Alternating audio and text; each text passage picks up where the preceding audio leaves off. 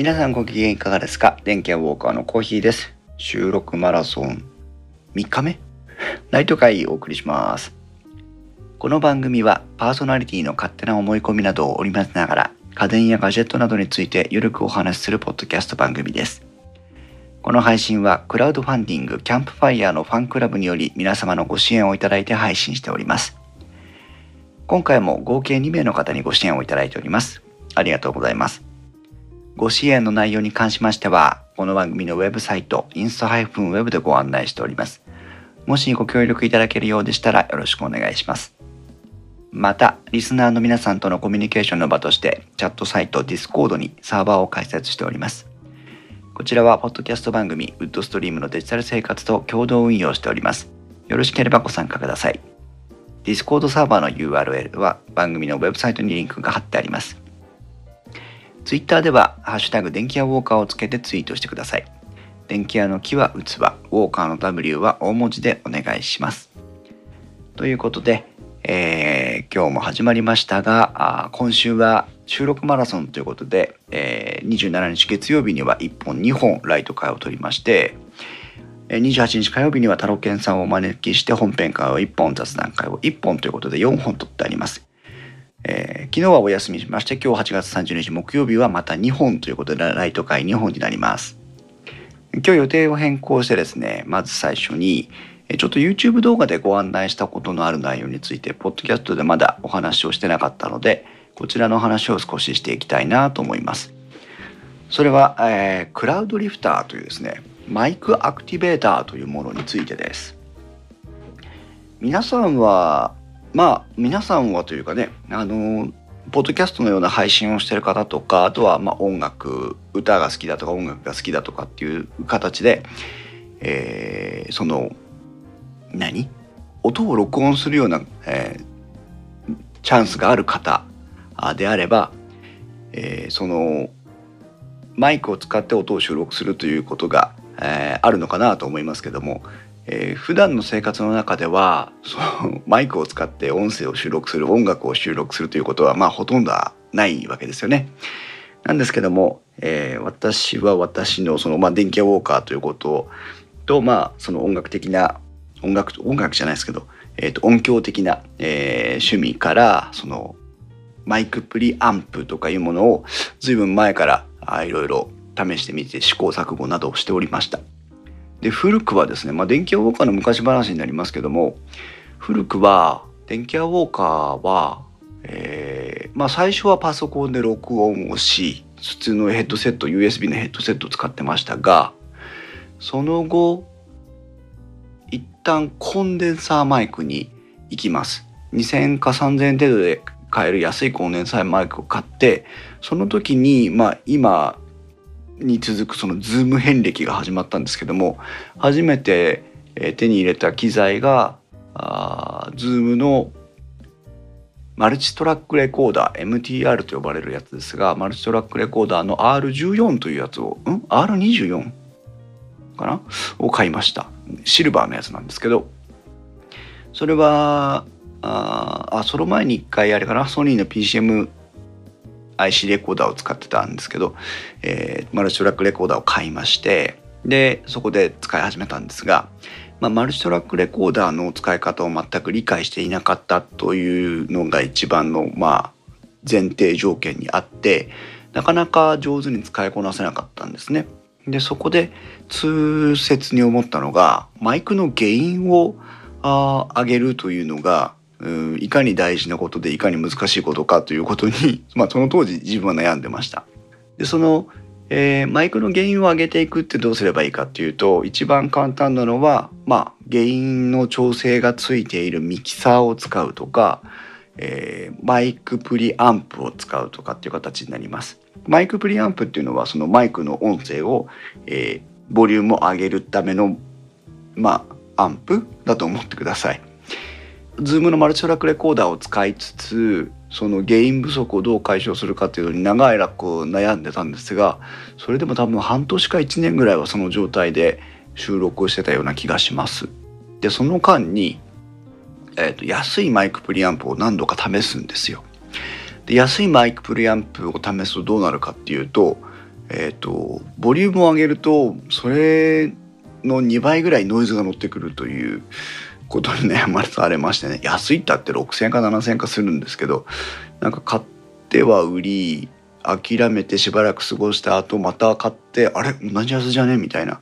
感じになったりなんかしつつ過ごしていました。で、えー、こりゃもうちょっといかんわいということで、えー、いろいろ考えた結果その頃、うんと、マルチトラックレコーダーはちょっと持て余すねという形になってきて Zoom の H4N かな？に、え、機材を変更した気がします。で、えーと、H4N はマルチトラックレコーダーと比べ、え、違ってですね、まあ、原因の調整というか、まあ、原因調整ダイヤルしかないって言えばいいのかな？っていう形になっててそこでまあマルチトラックレコーダーの時代よりも原因を上げられてあなるほど原因を上げる綺麗な音響環境のノイズが、えー、のら上乗りしない環境で原因を上げるって大事だなというふうに思って。でその後、えーと、 Mackie のミキサーを買いました。 Mackie のミキサーにはですね Onyx マイクプリアンプというプリアンプが載ってましてマイクプリアンプですね載ってましてこれはまあ何度か番組の中でも皆さんにご紹介したんですけどもそのマイクプリアンプが乗ってるおかげで、えー、とさらに綺麗に、えー、マイクの音声を上げることができて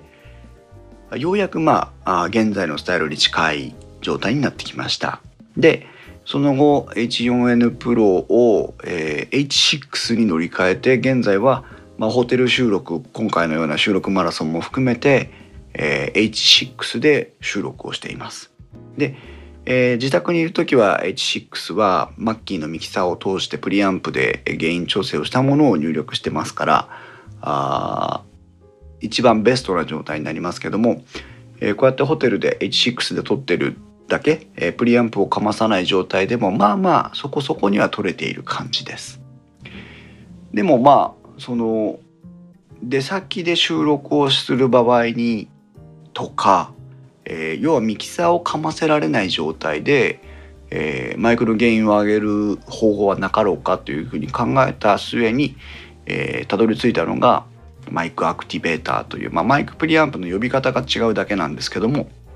高性能なマイクプリアンプ、えー、 Cloud Microphones というところが出している Cloudlifter という商品にたどり着いています。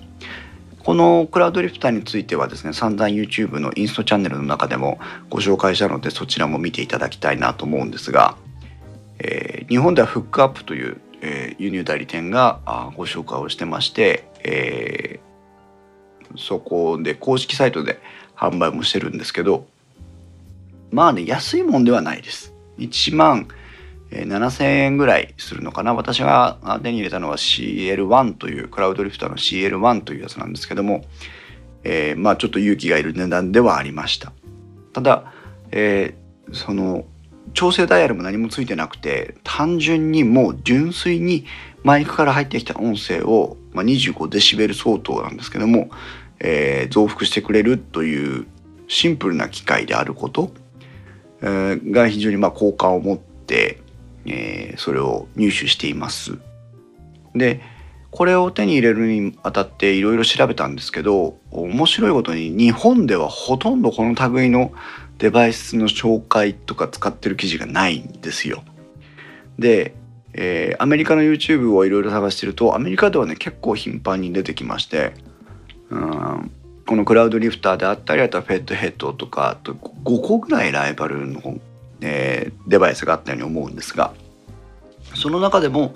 えー、ノイズが乗らないとか、えー、音が悪いとかっていうので、えー、評価が高かったのがこのクラウドリフターなんですね。うん、で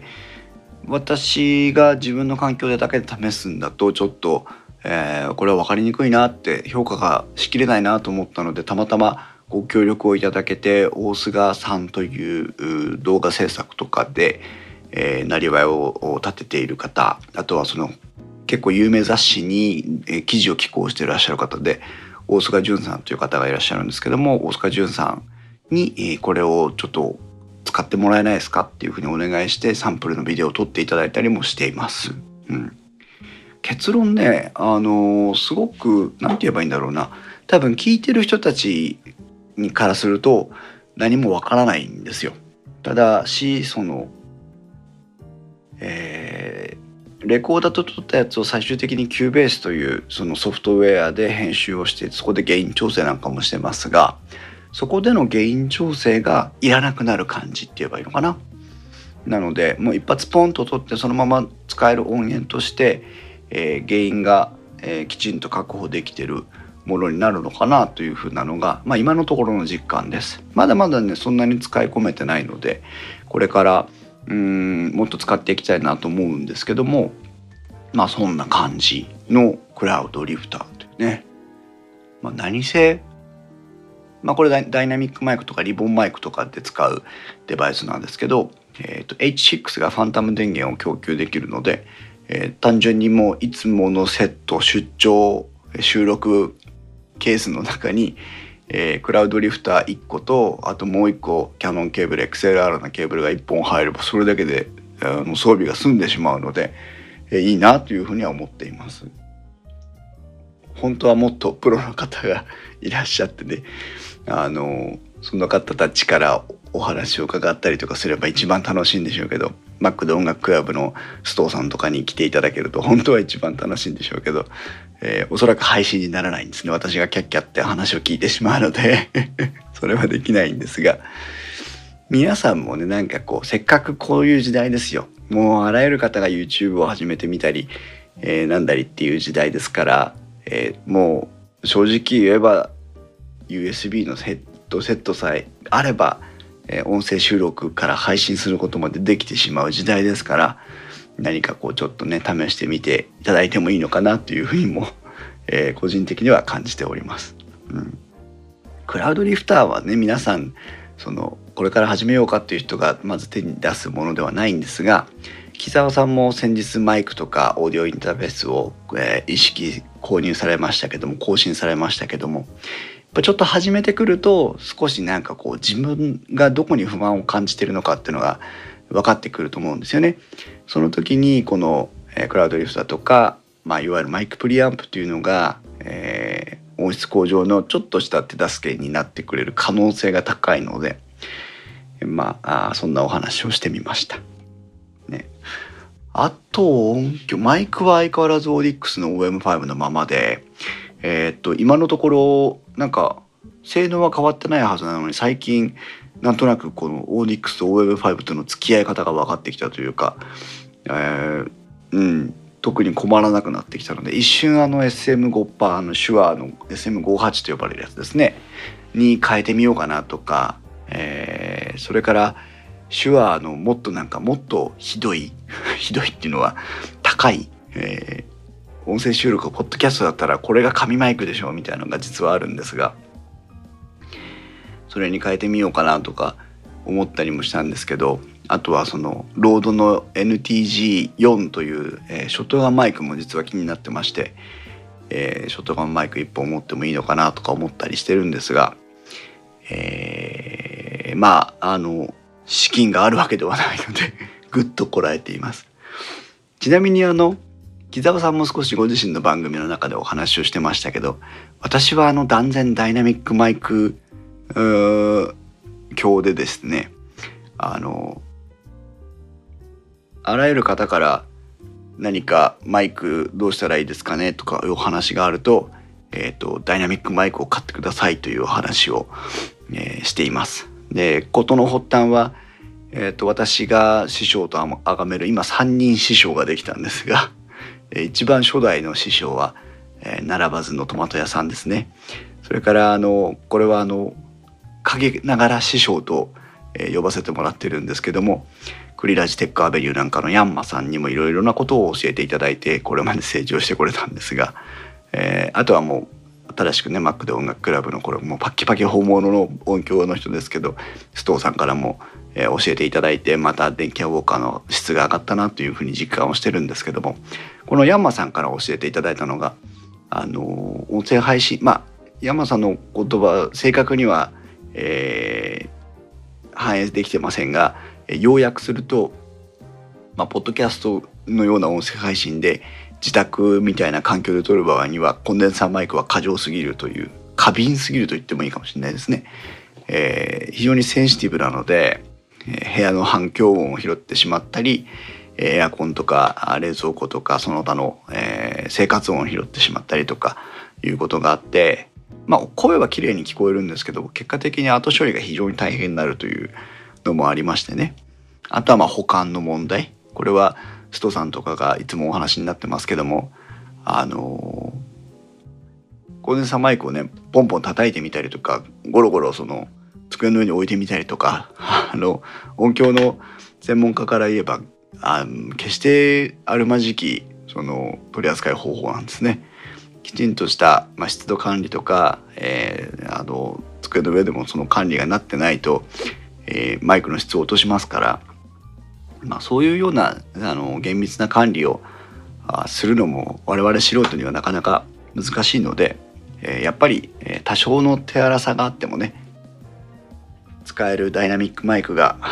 おすすめかなというふうに思い、えー、私自身もダイナミックマイクに戻ってきましたし皆様にもダイナミックマイクをおすすめしています。まあでもあれですよね。あのー USB のヘッドセットとかあそういうその、えー、簡単な設備でその USB とかでつながってるやつはまあ言ってみればほぼコンデンサーマイクと思って間違いないわけなのでうん